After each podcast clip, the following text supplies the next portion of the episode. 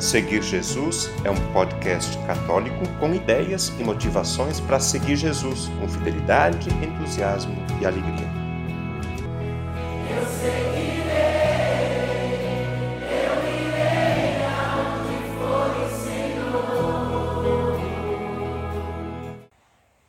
Você já viu o cartaz da campanha da fraternidade deste ano de 2022? Lembra dele? Se não viu e nem lembra, faça uma pesquisa na internet e dê uma olhada. Para quem já viu e ainda lembra, é fácil identificar que o desenho retrata o encontro de Jesus com a mulher adúltera. Vamos começar escutando como foi esse encontro então.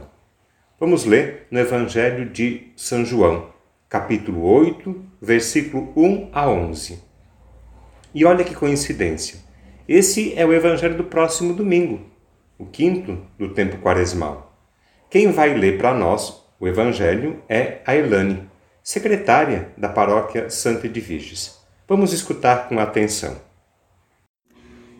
Proclamação do Evangelho de Jesus Cristo, segundo João.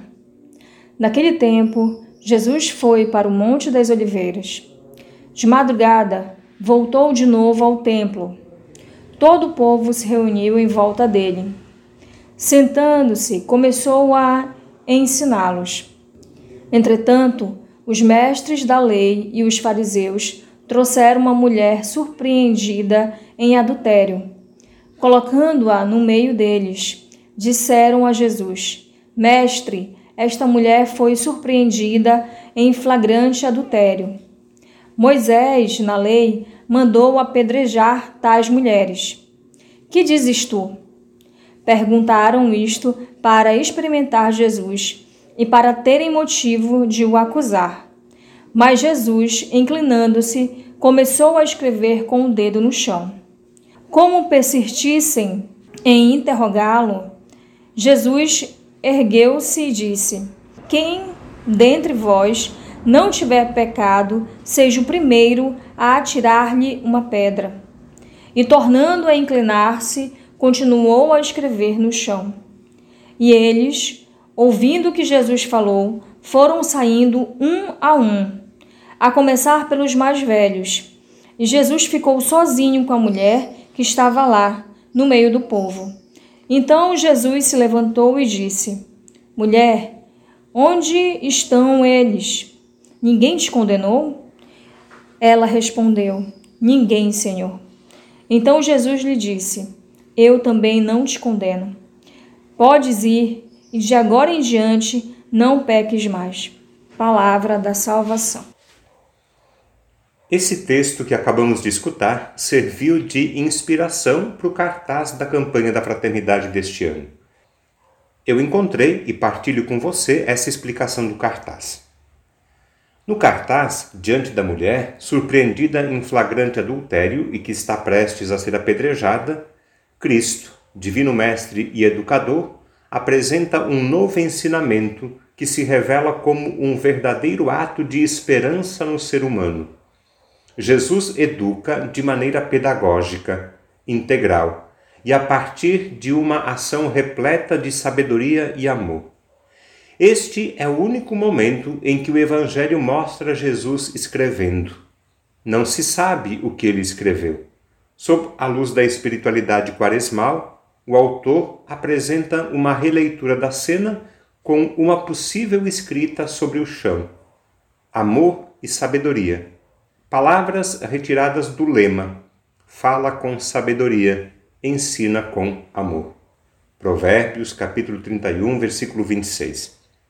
Antes de continuar com a explicação do cartaz, um pequeno comentário sobre essa frase que é o lema da campanha da fraternidade. Fala com sabedoria, ensina com amor. É do livro de Provérbios, um dos livros do Antigo Testamento. O livro de Provérbios tem 31 capítulos e o capítulo 31 tem 31 versículos. A expressão fala com sabedoria, ensina com amor é o versículo 26. A frase, então, está quase no fim do livro esse provérbio faz parte de uma sessão maior. Na Bíblia Pastoral, o título dessa sessão é A Esposa Ideal. Na Bíblia de Jerusalém, o título é A Perfeita Dona de Casa. Na tradução da CNBB, o título é A Mulher de Valor. Quer dizer, o autor do livro de Provérbios está descrevendo o perfil de uma mulher ideal. E entre tantas características positivas, ele diz que a mulher de valor é aquela que fala com sabedoria e ensina com amor. Eu achei interessante descobrir isso, porque ao invés de apenas repetir a frase, agora a gente sabe que ela faz parte de um contexto maior. Bom, agora vamos voltar então para a explicação do cartaz. Lembra do cartaz? Então, as pedras espalhadas pelo chão resumem parte do desfecho daquilo ensinado por Jesus. Vai e não peques mais. Palavra que inaugura um novo estilo de vida marcado pela conversão. O cartaz direciona o interlocutor ao Mestre Jesus, o centro da fé. Convertidos pela palavra e comprometidos com a vida, dom e compromisso, nosso olhar se dirige a Jesus, que é mostrado em perfil, em pé e com disposição corporal curva em direção à mulher posta a juízo. A cabeça de Jesus, emoldurada por um círculo, auréola, é o eixo do cartaz, lugar onde parte a inteligência, a sabedoria e, por consequência, a palavra de vida eterna. A disposição da mulher, também curva no cartaz, se coloca a ouvir, aprender e percorrer uma nova vida que brota da cruz. Sua cabeça está aparelhada com os pés da Santa Cruz, esta que aparenta suave como marca d'água no fundo do cartaz. Duas cores predominam no cartaz, verde e laranja. A cor verde lembra o que é vivo e a cor laranja nos provoca a fidelidade criativa própria do seguimento a Jesus. Tanto a mulher quanto Jesus têm a mão sobre o peito, gesto que reflete a interação pedagógica de quem ensinou e de quem aprendeu. Sobre o peito de Jesus, um pequeno coração em cor vermelha. O coração a comprimir o gesto misericordioso e educador refletido nesta arte. Inspirados por ele, todos são convocados a pensar a integralidade da educação. Ela perpassa todos os aspectos da vida humana. Com Cristo, aprendamos a falar com sabedoria e ensinar com amor. Eis o tempo de conversão e compromisso. Isso tudo podemos perceber observando com atenção o cartaz. Agora vamos voltar ao texto do Evangelho. Você ainda lembra o texto lido pela Elane no início deste podcast? João, capítulo 8, do versículo 1 até o 11. No texto base da campanha da fraternidade existe o seguinte comentário. Na história da mulher adúltera opõem-se duas pedagogias, duas formas de educar. A daqueles que se restringem ao que está escrito, sem levar em conta a pessoa e suas circunstâncias, e daqueles que olham para a pessoa com sabedoria e amor, como fez Jesus. O que está escrito é importante, mas a forma de ler o que está escrito é decisiva para avançar no caminho da vida. Pedras na mão, ódio no olhar, ouvidos surdos aos gritos por socorro e corações endurecidos. Jesus, educador, entra naquela realidade conflitiva. Enxerga o problema escuta e sente o pavor da mulher. Jesus não polemiza, não acirra ânimos, não pensa o problema de modo isolado. Ele procura escutar em silêncio o que dizem. Depois, em diálogo, conduz pedagogicamente todas as partes envolvidas para que sintam e reflitam sobre as fragilidades humanas, às quais todos estão sujeitos. Quando todos aprendem a complexidade da própria situação em que estão envolvidos, as atitudes e a realidade se transformam.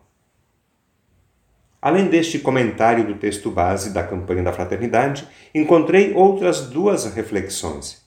É com trechos delas que vamos continuar e concluir este podcast. A primeira reflexão é do monge italiano Enzo Bianchi, autor do livro Jesus e as Mulheres, publicado em 2016. Comentando o encontro de Jesus com a mulher adúltera, ele diz assim: Alguns levaram uma mulher a Jesus para que seja condenada. Mas Jesus começa a responder aos acusadores, falando com o corpo, não com as palavras. Inclina-se, abaixando-se, e põe-se a escrever no chão em absoluto silêncio. Da posição de quem está sentado, ele passa para a de quem se inclina para o chão. Além disso, desse modo, se inclina diante da mulher que está diante dele. No entanto, como os acusadores insistem em interrogá-lo, depois daquele longo e para eles desconfortável silêncio preenchido apenas pelo seu gesto profético, depois Jesus se levanta e não responde diretamente à questão que lhe foi feita, mas faz uma afirmação que contém em si mesma também uma pergunta. Quem de vocês não tiver pecado, atire nela a primeira pedra. Depois inclina-se de novo e volta a escrever no chão. Assim, uma palavra de Jesus, uma única palavra, mas incisiva e autêntica, uma daquelas perguntas que nos agitam e nos fazem ler em profundidade a nós mesmos, impede que aqueles homens façam violência em nome da lei. Só Deus e, portanto, só Jesus poderia condenar aquela mulher. Pois bem, aqui Jesus evangeliza Deus, isto é, torna Deus evangelho, boa notícia para aquela mulher.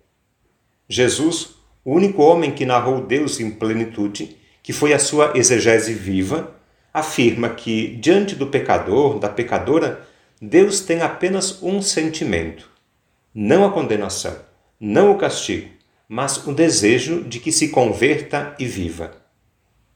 Jesus, enviado por Deus, não para condenar o mundo, mas para salvar o mundo, aqui também age como tinha anunciado no início do seu ministério. Eu não vim chamar os justos, mas os pecadores. Somente quando todos foram embora, ele se levanta e se coloca diante da mulher.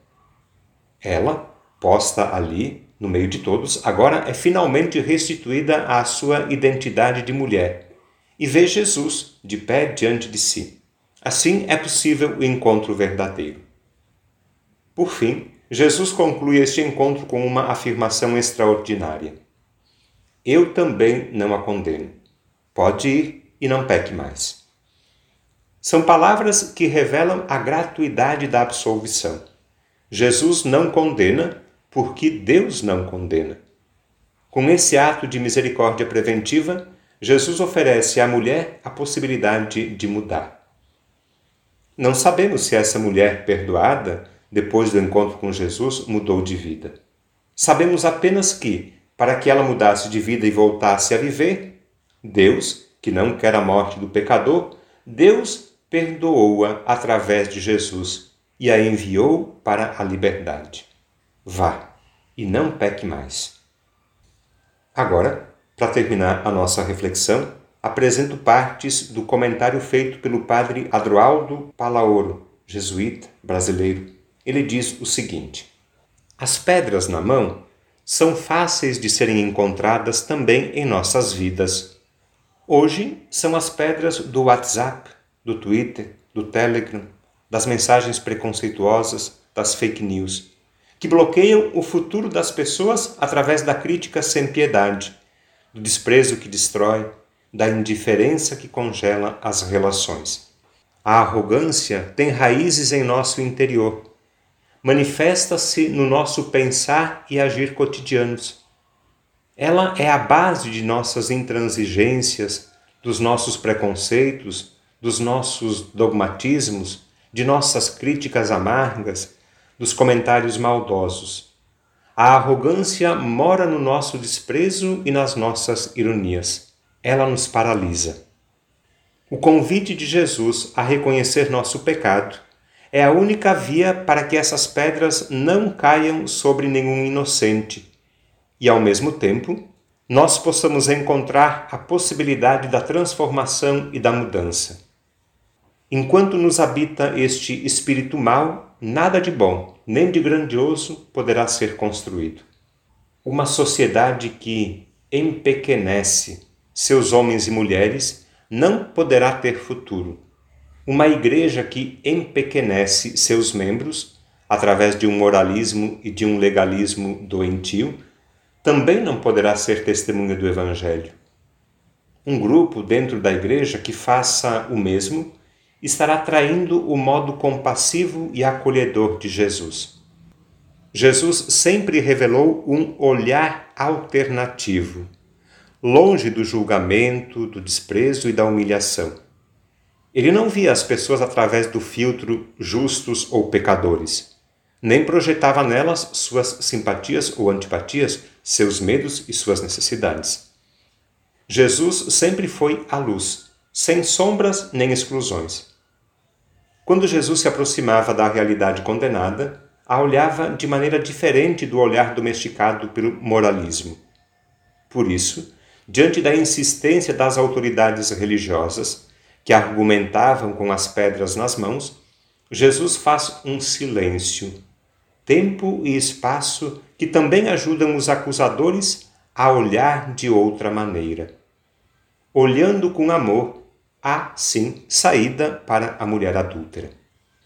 Se não olharmos a realidade com amor, toda a nossa visão estará adulterada. Compreendem-no as autoridades religiosas quando Jesus as convida a olhar a mulher com misericórdia e a partir de sua própria realidade de pecadores.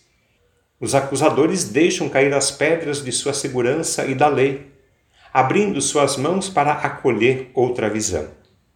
Assim, a mulher é salva da morte, da lei, de seu pecado e do cerco social que lhe negava a vida, simbolizado nesse grupo de homens que a rodeava. Jesus olha a interioridade, ali onde essa mulher é amada pelo Pai, e resgata sua vida dos olhares de morte que a capturam.